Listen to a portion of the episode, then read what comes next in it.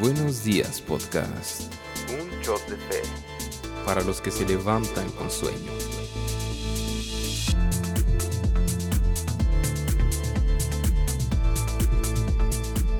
Buenos días podcast. Qué gusto poder estar con ustedes una vez más. Y estoy contento, feliz de poder estar aquí con el pastor Eliazar. Paz, ¿cómo estás? ¿Qué tal, Sammy? Muy formal la, la forma de recibirme el día de hoy, pero contento porque iniciamos nueva, nueva serie nuevo formato. Bueno, el formato sigue siendo el, mismo, pero con, con nueva nuevo estructura, ¿no? De manera. Bueno, gracias por corregirme. Eh, esa era la palabra, estructura, nueva estructura. Y lo interesante de esto es que estamos ahora basándolo en el, el, mensaje de la serie que pues vamos a estar llevando semana a semana. Estamos iniciando una serie de seis semanas que tiene que ver con la armadura de Dios. Pero, pues antes de arrancarnos con cada parte, con cada pieza, vamos a considerar algunas porciones de, de esta, de la escritura para poder entender, ¿no? ¿A qué se refiere el apóstol Pablo cuando nos habla de la armadura de Dios? Excelente, pues le damos, porque si no, nos llegan comentarios, ¿no? De que nos ponemos una media introducción. Ándale, que luego saludamos mucho y que... Sí, no, disculpe, no, Y, y, justamente, fíjate, algo que se me está pasando aquí es poner el cronómetro, porque también nos dijeron que, que no dure tanto y... Bueno, hay como que mm, ese tipo de, de, lucha entre que dure más o que dure menos. ¿no? Posturas. Pero vamos a dejarlo en aproximadamente 20 minutos. No prometemos nada. No, igual que la temporada pasada dijimos 10 minutos y terminamos con capítulos de una hora. Pero le damos, arrancamos. Arrancamos en esta hora con la porción de, de la escritura en Efesios 6, versículos 10 al 13. Dice una palabra final, sean fuertes en el Señor y en su gran poder. Pónganse toda la armadura de Dios para poder mantenerse firmes contra todas las estrategias del diablo pues no luchamos contra enemigos de carne y hueso, sino contra gobernadores malignos y autoridades del mundo invisible, contra fuerzas poderosas de este mundo tenebroso y contra espíritus malignos de los lugares celestiales. Por lo tanto, pónganse todas las piezas de la armadura de Dios para poder resistir al enemigo en el tiempo del mal y así después de la batalla todavía seguir de pie firmes. Firmes. Interesante, ¿no? La, la postura del apóstol Pablo de cómo está advirtiendo de alguna manera que hay una guerra. Antes de terminar, dice una palabra final. Estamos en medio de una guerra. En medio de una guerra. ¿Y tú qué nos podrás decir de esta guerra, pa? Mira, lo primero que yo creo que tenemos que entender en esta porción de la escritura es que todos estamos en una guerra. Esta es una guerra de todo creyente. Aquí tengo una frase respecto a ese primer tópico y es, todos debemos luchar. No es que una parte del ejército de Cristo está en, en la batalla mientras la otra descansa. Entonces, fíjate cómo, cómo está esta porción. Es como si todos estuviéramos al frente de batalla. Y a veces creemos, ¿no? Como que no, pues es que yo no soy tan cristiano, yo poquito, o yo no soy líder, o yo no sirvo en la iglesia, o el pastor tiene que estar al frente de la batalla, pero es todos. Todos. Mira, y, y ese mito yo creo que tiene que ver un poco con la estrategia y como, como vemos ahora las guerras, ¿no? Mm. Si tú te fijas y ves las películas que tratan acerca de, de la Primera y la Segunda Guerra Mundial, eh, casi siempre hay trincheras, casi siempre hay lugares de escondite, mientras unos están realizando una avanzada, otros están escondidos. Pero vámonos a, este tipo de guerras que existían a, inicios de, milenio. ¿Cómo eran estas guerras? No había para empezar fusiles, no había metralletas, no había drones ni nada que te permitiera estar escondido en una posición. Algo muy parecido a, lo que pudiéramos escenificar con respecto a esta guerra tiene que ver con la película Corazón Valiente. No sé si la has visto, con Mel Gibson. Me suena, pero se me hace que no. Ah, bueno, hay, muchos memes de eso, ¿verdad? donde, donde está el Mel Gibson acá con el pecho vestido, pintado de azul y listo para... Esperen, esperen, esperen. Bueno, tengo que confesar, yo tampoco he visto la película. Nomás los memes. Pero he visto todos los memes de, de Mel Gibson. Y tiene que ver con la forma en la que esos fragmentos inspiradores que se utilizan, ¿no? Para ir a la, a, la batalla, a la guerra. Y, y cómo eh, en aquel entonces el rey o el encargado iba al frente y todos iban en una avanzada uniforme. La historia cuenta, por ejemplo, me parece que era Alejandro Magno, de cuando había muerto. él quiso subirse a un caballo y lo subieron ya cuando estaba moribundo para que el, pueblo, su ejército decía, es que ahí va nuestro, nuestro líder. Pero él, lo decidió porque ellos ni siquiera se daban cuenta, ¿no? Porque el cabo iba adelante y como lo vieron a él, se animaron. Pero ellos tenían una idea de el líder tiene que ir adelante. El apóstol Pablo tenía en mente una batalla de este tipo en lo colectivo más que una batalla tipo mm, este videojuego de de de, de, guerra. de disparos. de disparos. Se me está yendo el ahorita el nombre. El Call of Duty. Ándale, el Call of Duty. ese, se estaba mezclándolo con otro.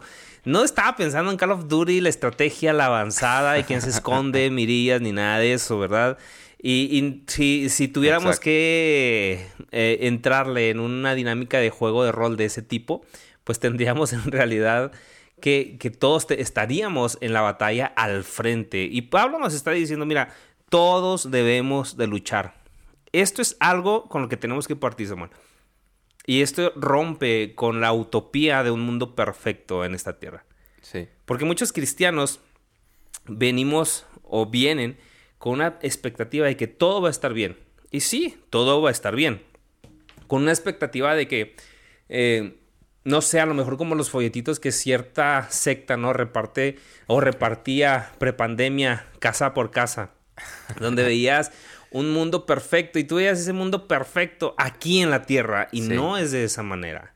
Estamos en una lucha. No quiere decir que tengamos que estar sufriendo ni nada por el estilo, si no, no es vida, sino que estamos en una lucha espiritual. Más adelante, episodios adelante, veremos de qué se trata esta lucha. Pero más a detalle. todo creyente debe de saber que estamos en medio de una guerra. Tomas la decisión de seguir a Cristo a partir de ese momento, estás dentro de la guerra. Estás dentro de la guerra si no es una maca. Tal vez tú dices, bueno, es que yo estaba enfermo, Jesús me sanó, yo estaba eh, con problemas en, en, mi familia, Jesús la restauró, yo tenía cierto tipo de complicaciones, sí, Jesús obra definitivamente en favor nuestro para ello, pero no significa que nuestra vida va a ser un jardín de rosas. Y si te fijas, esto va en contra totalmente de, de doctrinas como la prosperidad. Completo, completamente digo, te, te revela que sí es cierto que Dios te bendice, pero no estamos hablando de que esta vida es el aquí y ahora de la abundancia y bonito. Y que tiene que ser una ley, que Dios siempre te bendiga. Y, mira, muchos apelan a esta porción de la escritura donde dice que Él vino para darnos vida y vida en abundancia. Y mira, qué conveniente no es nuestra interpretación de la palabra abundancia. Sí, y es lo que te iba a decir. Sin salirnos del tema, solo rápidamente, que yo creo que más bien, ¿qué es para ti bendición? Porque Dios nos bendice todos los días, pero no quiere decir solamente dinero. Exacto, ¿no? Y, la bendición de Dios tiene tres características. Es buena, es agradable y, es perfecta. Y cuando nosotros vemos lo que es bueno, es bueno en torno a lo que Dios quiere lograr en nuestro propósito, eh, en nuestra vida con su propósito. Es agradable a sus ojos, porque estamos viendo que la, la, misma escritura dice que es estimada para Dios es la muerte de sus santos. Es decir, que para los creyentes que mueren en Cristo, la misma muerte es estimada. Y, uno que se queda aquí en la tierra, ¿no? Que pierde un ser querido, dice, no, eso no puede ser posible, porque a mí, porque Dios me hizo esto, porque lo permitió. Pero es estimada la muerte de los ojos de Dios porque hay un futuro celestial. La muerte, como dice una canción, ya solo es un recuerdo de la redención. Exacto, nos hace a recordar esto justamente. Y por último, es perfecta. Entonces, ¿qué es bendición realmente para nosotros? No siempre se trata de lo que nos conviene. Es la voluntad de Dios. Es la voluntad de Dios y su voluntad es perfecta. Pero volviendo al tema, todos estamos en guerra. No hay nadie que se libre. Eres cristiano, has decidido seguir a Cristo, estás dentro de la guerra. Colectivamente todos estamos en guerra. Pero también hay otra cosa que nosotros tenemos que saber, Samuel, y es que personalmente todos estamos en guerra. No es que tú en el montón y te escondes detrás de alguien. Sí, no es de que, oh, el pastor está peleando, el grupo de intercesión de las mañanas en nuestra iglesia, por ejemplo, el grupo de las 6 de la mañana está peleando. No, todos estamos en una guerra. Lo que pasa es que si, si sucede esto, unos están peleando y otros están roncando. Digo, sin tirar piedras, bienvenido a la Resortera Podcast. Seguimos en la segunda temporada, estamos de vuelta, aquí no se nos va nada. Eso es una realidad. Si tú no tomas eh, la iniciativa de saber que estás en una guerra y te preparas para ello, el diablo te va a agarrar. Una guerra personal. Traigo aquí otra frase. Le damos, le das a Satanás una ventaja peligrosa si crees que su ira se dirige contra los cristianos en general y no contra ti en particular. El diablo quiere destruirte a ti. Sí. Es, es, interesante lo que decías ahorita, ¿no? Yo he escuchado personas de que es que estoy fallando porque se me hace que el pastor o las personas o mis mentores o de quien fui su discípulo ya no está orando por mí. He escuchado este, cierto, este, este tipo de frases, no sé si te ha tocado. Dependiendo de la intercesión de otros. Bien es cierto que la oración en favor nuestra es una bendición enorme. Eh, cierto predicador decía, el mayor favor que alguien me pueda hacer es que ore por mí. Esa es una realidad, porque la intercesión es algo real. Pero en esta lucha personal, eh, el apóstol Pablo nos dice, mira, tú, cada uno de ustedes tiene que vestirse con una armadura. Ahora, Satanás no va por la familia en general de todos los cristianos, sino va por tu familia. Y cuando lo ves desde esa perspectiva es diferente y que quieres poner la armadura. Exacto. Y piensas en tu familia, pero ¿con quién va a empezar? Contigo mismo. Contigo. ¿Sí? Con tus pensamientos, con los deseos de tu carne, con tus pasiones desordenadas, con todo esto que no has sometido delante de Dios. Exacto. Y la razón por la que mucha gente, fíjate, Samuel, está frustrada, vive eh, de alguna manera eh, como si la vida cristiana fuera una montaña rusa, a veces estás arriba, otra estás abajo, este, me levanto, me caigo, es porque no están preparados para esta guerra. ¿sí? Porque eh, lo vamos a ver en el último episodio de esta semana. El propósito de, esta, de, de estas palabras del apóstol Pablo, que obviamente vienen de parte de Dios, es permanecer firmes. Y de pie. Y de pie. No eh, tirado y con, e inconsciente, como muchos terminan en el pecado. ¿sí? Firmes y de pie. Pero si tú no tomas primero tu parte de decir, esta guerra es contra mí. Y, me recuerda mucho, el que cree estar firme, mire que no caiga. Mire que no caiga. Pablo le dice a Timoteo, ten cuidado de ti mismo. Es algo personal. Y, y, es algo que pasa a veces, no es que es culpa de tal, o es culpa de tal, lo personificas el problema, como decías, ¿no? En el, en el mensaje. Pero específicamente es la guerra de Satanás contra ti. Y es una guerra encarnizada. Él no te quiere herir. Él no te quiere dar en la pierna, Él no te quiere dar en el brazo, Él no quiere inhabilitarte, no te quiere dejar lisiado. Él quiere verte tendido. Esto es una guerra de todo o nada. De todo o nada. Y por último también, Samuel, esta es una guerra constante. De todos los días. Tengo aquí una frase, le damos. La duración del combate del hombre contra Satanás es tan larga como su propia vida. ¿Cuándo se va a acabar esta batalla? Nunca, hasta que nos muramos y estemos delante del Señor. Piensa en esto. ¿Cuánto tiempo nos quedará de batalla? No sabemos cuánto tiempo tengamos de vida. Lo que sí sabemos es que hasta el último día de nuestra vida, el creyente, el Hijo de Dios, está en esta batalla. ¿Qué nos dice esto? No bajes la retaguardia. No bajes la guardia, porque la, retaguardia es ah. otra también. Ah, también, ¿verdad? Vos también. Pues, porque... Cuida la retaguardia. pero no bajes la guardia. También porque una patadilla y te dan y sales de... Sí, sí, sí. Entonces, no bajes la guardia ni la retaguardia. Sería una nueva frase aquí está. Mira, Híjole, ah, van a empezar con la resortera y un meme y todo, ¿no? Ya van a hacer una playera. El Sammy diciendo no bajes la retaguardia. cuidándote. Mira lo que dice Pablo a Timoteo. Fíjate en, el, en 2 de Timoteo 3 al 4 dice, sufre penalidades conmigo como buen soldado de Cristo Jesús sufre penalidades conmigo. E, el soldado en servicio activo no se enreda en los negocios de la vida diaria a fin de poder agradar al que lo reclutó como soldado. Esto qué fuerte. Pablo le está diciendo, mira, yo estoy sufriendo penalidades por causa de Cristo y, nos hacía partícipes Pablo en sus relatos y nos está, le está diciendo a Timoteo, sé partícipe conmigo. Sufre penalidades. Qué interesante que no dice, goza de las bendiciones. Sí, aunque en, otras porciones también te dice, estén gozosos siempre en todo tiempo, deleítense en el Señor, sí es cierto, pero ahorita nos dice, mira, también entiende esto, sufre penalidades, estamos en medio de esta guerra, va a ser constante, va a ser colectivo porque es contra toda la iglesia, pero va a ser personal y va a durar hasta el último día de nuestras vidas. Y es interesante que Pablo estaba pensando en el contexto que estaba escribiendo, ¿no? que, que veíamos lo de la lucha grecorromana Exacto. Es la, diferencia entre una guerra general y la lucha grecorromana, lo más parecido ahorita es la lucha libre. Sería, no, y, yo creo que la de la. No la lucha libre mexicana, porque ahí hay sillazos y, algunas cosas actuadas. pero esta, esta lucha que a veces se lleva en jaulas, que no me acuerdo cómo se llama. La UFC. La UFC. Retaguardia. Eh, ah, no te que tiene, que, que se es por retaguardia. y, y fíjate cómo cómo esas peleas son tan encarnizadas que el Sí. propósito muchas Es veces destruir al otro. es destruir al otro. Y hemos visto que los resultados en esas peleas ha quedado gente lisiada de por vida y ha quedado gente tendida, muerta en esos lugares. Sí, no. El diablo no va a ser menos con esto. Sí. Definitivamente no. Tienes una lucha encarnizada con el diablo. El asunto aquí es entenderlo. Porque si tú vives creyendo que la vida en Cristo es un paseo a Disney, eh, nunca te vas a preparar para una guerra. No. Sí.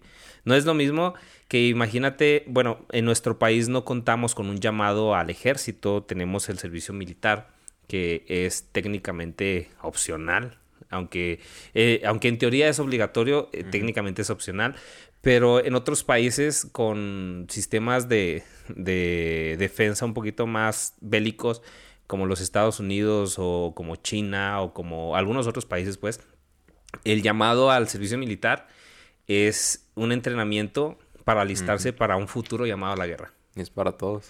Y, y no sé si has visto tú alguna vez ah, de esos videos que circulan en el internet donde los, los soldados regresan y la familia los recibe o a veces los sorprenden y es bien emocionante no ver cómo los niños que están en la Sí. escuela, los papás se disfrazan o se esconden y aparecen con el uniforme y en nuestro contexto no significa nada, sí, pero en el contexto en el que ellos viven es regresó con vida. Ujú. Es algo completamente diferente a prepárate a un viaje a Disney. Sí, no, claro, nada yo, que ver. yo creo que siendo ciudadano de una de estas naciones, eh, recibir un llamado de tu nación sí es un honor, pero para muchos es una condena de muerte. Sí. Y lo que el apóstol Pablo nos revela aquí es, estamos llamados a esa guerra, ya recibiste la carta, ya te llegó este, tu, tu enlistamiento al ejército celestial, pero el propósito no es que mueras, sino que regreses con vida. Pero tienes que vivir con esa mentalidad. Estás en guerra. Mucha gente dice, ah, es que en la vida me va mal. Hoy es que no puedo lograr eh, nada de lo que me propongo. Uy, es que eh, el diablo este, ha querido destruirme. Ay, es que lo que me pasó en el pasado.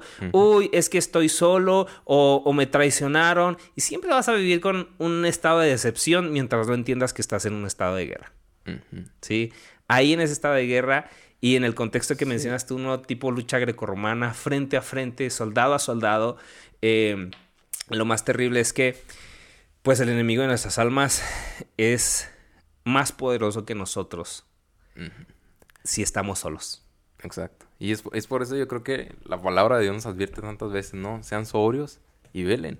Y velen. Incluso, o sea, en la noche donde nadie está pendiente, ustedes estén pendientes. Estén pendientes. Estén alertas. Y, y tampoco se trata de que te levantes a las 3 de la madrugada, ¿verdad? A las Sí, tres y no. media, que como dicen ahí las, los relatos tenebrosos, que ahorita vamos a hablar más. Bueno, No. vamos a hablar en otro episodio acerca Sí. de esto.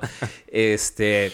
No se trata de, de ese tipo de velar. Se trata No, de constantemente meditar en el Señor, velar por tus pensamientos, Ah. interceder, orar, eh, disciplinas espirituales. Que vamos a ver a lo largo de esta semana que tienen que ver mucho con el hecho de que tú estés derrotado y siempre que haces algo el diablo lo destruye, sea un emprendimiento, sea tu familia, tu propia vida espiritual o, O tu propia alma. o tu propia alma. O ver en realidad la guianza de Dios en todo lo que estamos haciendo. Exacto. Y, y ahorita que pensamos en la guerra y todo eso, que es algo constante de toda la vida, vemos Job, por ejemplo, ¿no? Lo que Satanás quería hacer simplemente era bombear- bombardear y bombardear y bombardear y bombardear. Constante, personal. Y estoy seguro que al igual es para todos. Pero hay, una, hay, un, hay un consuelo y una esperanza en esto. Sí, es más poderoso que nosotros, pero no más poderoso que Dios. El Señor soberano es el que le permitía qué hacer y qué no hacer. Pues el llamado a la acción el día de hoy, en este episodio que estamos concluyendo y para pensarlo, es am, sé consciente de que estamos en medio de una guerra y que si no estamos preparados para esta guerra, el enemigo está listo para destruirnos. Pero que el propósito de Dios para nosotros es que estemos vestidos de toda su armadura. Solo eres incapaz. Con Dios sí puedes. Y así concluimos el primer episodio de esta nueva temporada. Eh, se me faltó al inicio mencionar que el mensaje completo lo pueden encontrar en nuestro canal de YouTube. Ahí va a estar para que lo busquen. Si no son parte de nuestra iglesia, si lo están escuchando de manera externa, o si son parte de nuestra iglesia y quieren volverlo a escuchar, o no fueron ese domingo, entren al canal de YouTube. Va a estar ahí en la descripción del Spotify y para que puedan escucharlo y entender un poco más lo que estamos hablando esta semana. Igual el canal lo pueden encontrar como Piedra Angular CUU y ahí tenemos toda la información o más bien todo el mensaje completo. Perfecto. Nos vemos en el siguiente episodio. Buenos días, podcast.